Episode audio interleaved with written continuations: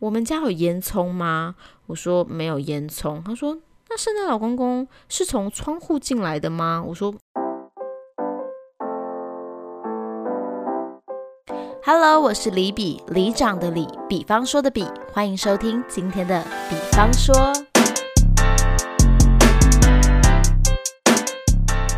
你脑中现在想起的第一首歌是什么呢？Merry Merry Christmas，你是不是一个人？理想在外思念着某某某。Merry Merry Christmas，网上再多的祝贺，不如回到家的温暖。Merry Merry Christmas。这首歌是不是有点陌生？它是四叶草的《冷冷的圣诞节》，因为四叶草是那个马来西亚人嘛，所以他圣诞节通常都是热的。他来到台湾的时候呢，突然发现圣诞节竟然这么冷，对不对？不是喝可乐，而是喝热可可。这首歌我觉得很可爱。那圣诞节的时候，除了听《Last Christmas》或者是 Merry Merry Christmas，我觉得还有别的选择，所以我今天挑的这首歌就是四叶草冷冷的圣诞节。圣诞节快到啦，你们家都怎么过圣诞节呢？今天想跟大家聊聊每个人家里的圣诞传统。其实我自己非常喜欢圣诞节。呃，一年当中呢，我自己最爱的节日圣诞节绝对可以排在前三名，因为我觉得这是一个小家庭的节日，它不像中秋，不像除夕，需要非常庞大的家人一起度过，好像是一个很重要的三大团圆的节日。圣诞节呢比较小型一点点，可能对于西方来说很大型，但于对于东方人不太过。呃，西方的节日的话呢，我们就可以长辈不过嘛，我们年轻人就可以自己过。所以，我呃，自从我有了小孩之后呢，我就设置了非常非常多的圣诞传统，要来跟他一起度过。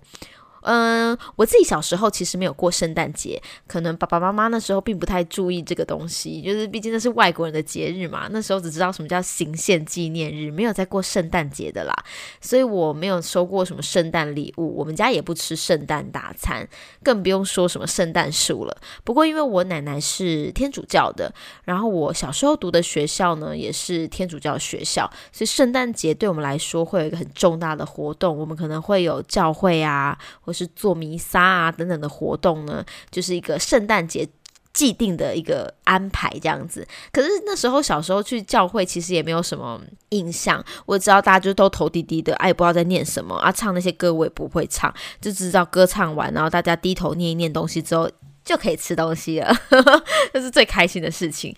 那对于圣诞节的故事啊，其实我们也都是一知半解啦。但长大之后呢，当我有小孩，我就 默默的想要帮他过孩子的圣诞节。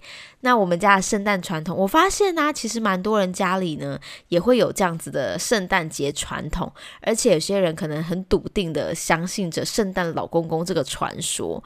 不过，关于圣诞老公公要不要让小孩知道事实这件事情，我相信大家也有很多不同的论战。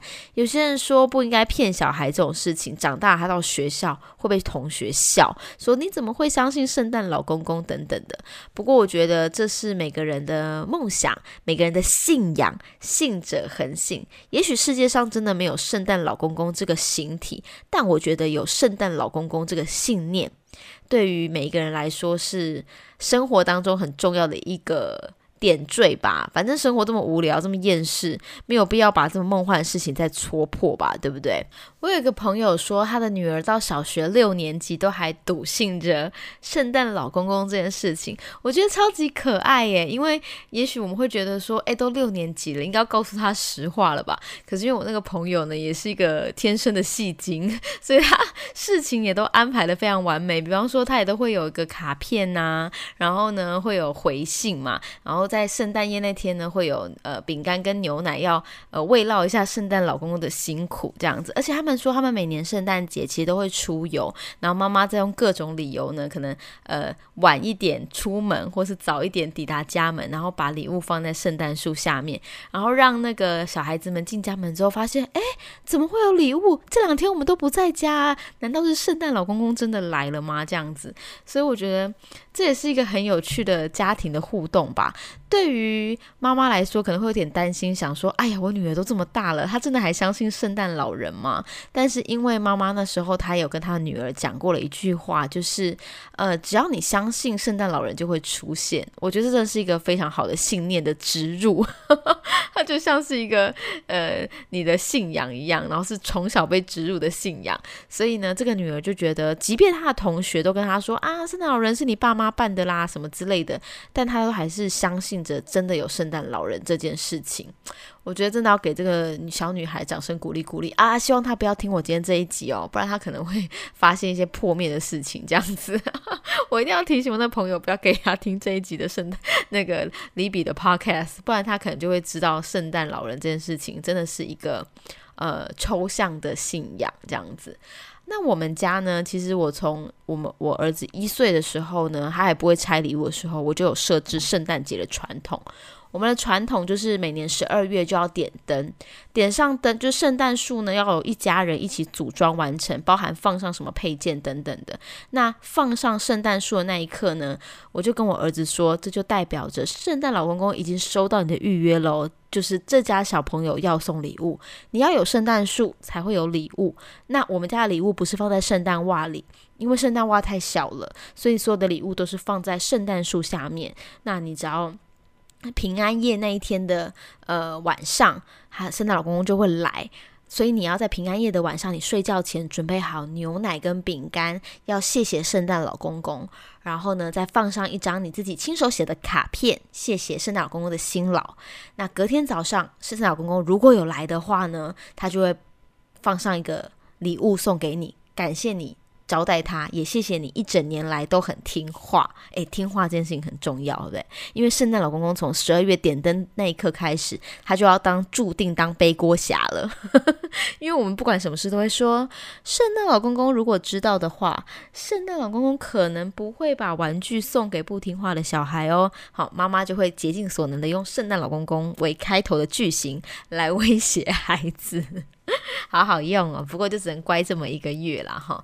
那其实我们从小就告诉他这个传统，然后就要他呃，就会请他早上起来的时候呢，赶快去圣诞树下面看看有没有有没有礼物。那我也每年都有把他的圣诞反应给拍下来，我觉得很可爱。你每年可以看到他的成长哦。比方说他在第一岁的时候，我记得他拿到那个礼物的时候，他睡眼惺忪的，然后他就只知道有个礼物，他拿起来他也不想打开。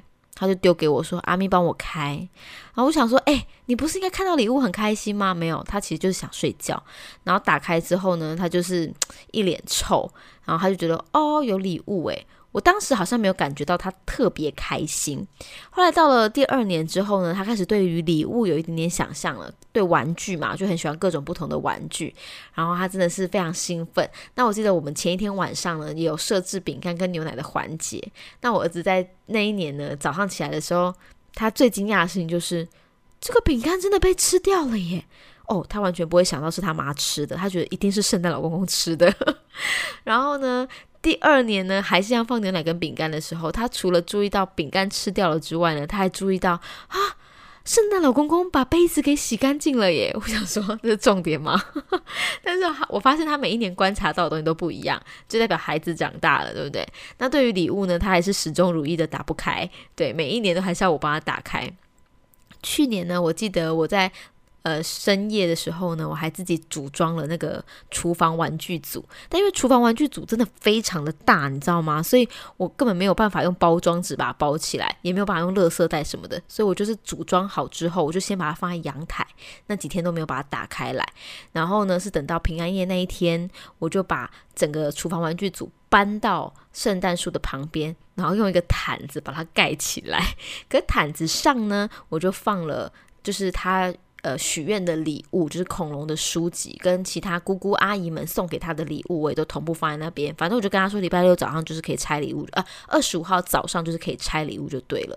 然后呢，就那一天呢，他的确就一早醒来，他就立刻冲出去，然后他就跟我说：“有哎，有哎，有礼物哎。”然后他就先看到了书，然后看到了纸袋，但他就迟迟的没有看到那个毛毯后面。盖着的那个东西，我就拿着相机想说，你都没有发现后面有什么东西吗？结果他就在拆完书啊，看完那些其他礼物之后，嗯，他就发现。怎么棉被会挂在这呢？然后他就默默的把那个棉被呢打开来，就像那个男主角从幕后面生就是出场一样。他一掀开那个布帘，眼睛瞪大，说：“天哪，怎么是厨房玩具组？”他真的超开心的蹦蹦跳跳。然后他觉得圣诞老公公真是太聪明了，他怎么会想到用我们家的毛毯把厨房玩具组盖住呢？我真的觉得他的反应太可爱了，好喜欢他这个反应哦。他一直到今年都还是持续有跟我分享说，去年圣诞老公公呢是用毛毯把他的礼物给盖住，是因为礼物太大了。然后我就觉得，嗯，这孩子逻辑真的很好，而且他每年都会对圣诞老公公呢有各种不同的疑问，这我觉得这也是训练他思考的一个方式吧。比方说他。呃，前几呃前几年他都是问我说，圣诞老公公怎么进来的嘛？那我们不就说故事上都是从烟囱掉下来的嘛？然后今他有一年就问我说，我们家有烟囱吗？我说没有烟囱。他说，那圣诞老公公是从窗户进来的吗？我说，嗯，也许吧。你知道，妈妈就是要学着这种不正面回答。到今年呢，他问的问题是说。嗯，那圣诞老公公不会送大人礼物吗？我说，诶，对耶，圣诞老公公只会送小孩礼物哦。你知道讲出这句话，就代表我们打了一个预防针，就是当你长大的那一天，你就不会有圣诞老公公的礼物喽。所以我的确，我就这样告诉他之后，我相信他心中应该会记得说，哦，圣诞老公公只会送给小朋友礼物。但是至于很多爸妈们都很困扰的问题，就是到底什么时候要告诉孩子？没有圣诞老公公这件事情，要怎么样揭发他？可是我觉得就如同我讲的啦，圣诞老公公他就是一个信念，就是一个信仰嘛，所以要不要戳破？我觉得真的是孩子长大了，搞不好他自己知道了，他也不会去。再说要有圣诞老公公的礼物，他可能就会直接跟你要一个圣诞礼物这样子。但是我我自己预想的啦，就是我会觉得我可能会在某一年告诉他说，圣诞老公公的任务已经结束了，他可能不会再送你礼物了。但是我们还是可以玩圣诞交换礼物，或者是说你圣诞节还是可以选一个礼物，但是圣诞老公公的工作就交给爸爸妈妈来做，你指定我们来买，然后我们圣诞节那一天再来拆礼物，这样也是。一个仪式感，但是我们就是圣诞公公，因为还有很多事情要忙，他还有很多孩子要送，所以这个任务就不会，他不会再送礼物到你们到我们家了，这样子，那这个任务就会转交给父母。那其实我也有给我孩子一个观念，就是每个人都是每个人的圣诞老公公，所以我也会希望他对于在圣诞节那天呢，他可以分享他喜欢的零食、喜欢的玩具给他幼稚园的朋友。然后如果我们有一些就是姐妹们的聚会的时候，我也会跟他说，你也要准备礼物给现场的小朋友，因为呢，他们也会想要拿到圣诞礼物。那这个时候圣诞老公公还不会来，所以你就必须当他们的圣诞老公公，把礼物送给他们。那我觉得。问他说：“那你喜欢收到礼物的感觉吗？”他说：“嗯，喜欢呐。”那我就会跟他说：“那所以你也要当这个呃送人家礼物的人，这样子呢，就可以在圣诞节这一天呢传达所谓分享的心情。这是我给我们家小孩的一个观念啦。但是我不知道你们家有没有你们家的圣诞传统。”我还有听过我朋友，他们其实从很小的时候，他就不给孩子这个圣诞老公公的想象，他觉得这个太不切实际了。但是他们玩的是家庭交换礼物，我觉得也蛮好玩的。就是呢，他们呢一家四口呢，他妈妈就会给他一个预算，可能一个小朋友一百块，然后就跟他们说，你们可以挑一个礼物，然后呢记得都不要让我们知道，你就。自己要把它包装起来，你们就自己结账，然后收起来，然后呢自己回家包装，然后到圣诞夜那天呢，他们一家四口就会一二三四四个礼物，然后大家来抽奖，然后就可以抽到不同的礼物。那你也知道小孩子嘛，如果去文具行或是去保雅什么的。应该不会买到什么太厉害的礼物，但是就会很有趣。你可能会拿到一本笔记本，或是一个呃很便宜的零食等等的，但都是小孩子他们在那个商场里面就是选了很久很久很久的一个心意。所以我觉得这个呃游戏也还蛮不错的，就是可以让小孩子学会怎么样挑选一个礼物，然后呢可能是你自己喜欢的，然后你想要分享给别人的。同样的呢，你也会在收到别人的礼物的时候，去感觉到说，诶，收到这个礼物的心情是什么？如果明年你要送礼物的时候，你会怎么样选择礼物？这样子，我觉得这也是一个很棒的活动。然后呢，也因为这样子，他们有越来越多人都开始加入他们这个家族的交换礼物，开始就是呃小叔啊，或大伯啊、姑姑啊，呃，甚至是婆婆啊、公婆啊，也都会一起加入。然后我同学说，她的婆婆其实很想要。就是也要参与这个活动，他也想要抽到烂礼物吧，我猜，他就觉得很好玩，想要跟孩子们一起分享这个游戏。可是他说他不知道要送什么，所以后来他就说，那他就发现金好了。所以婆婆。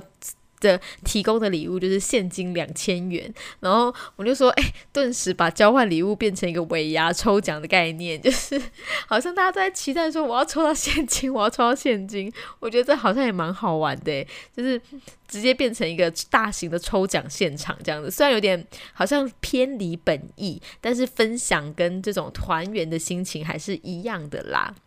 那不管你们家的圣诞传统是什么，我觉得节日呢就是要有一个节日的仪式感，所以就算是吃一顿大餐呐，或是来一个圣诞蛋糕也好，在生活中加入一点仪式感呢，我觉得都是对于家庭的和谐。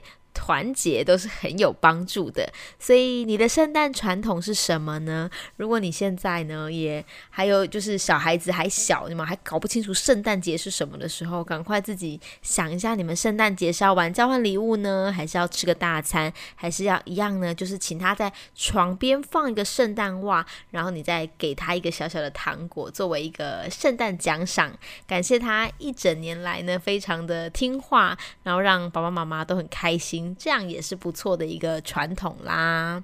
好啦，所以呢，今天这集呢，也就祝大家提早祝大家圣诞快乐。下一次离比再更新，应该就是 二零二二年了，所以离比就只好在这边先跟大家说，明年见啦！希望明年离比的更新可以不要那么佛系，我们可以维持周周更新，让分享更多生活给大家听。也希望大家可以多多支持李比的节目。听完了，如果你很喜欢的话，帮我留个五星好评，分享给你的好朋友，也可以到李比的粉丝团帮我按赞。如果你有任何的问题的话，想要跟我分享你的生活心情，也欢迎到粉丝团私讯给我哦。那我们今天的比方说就到这边啦，我们下次见，拜拜。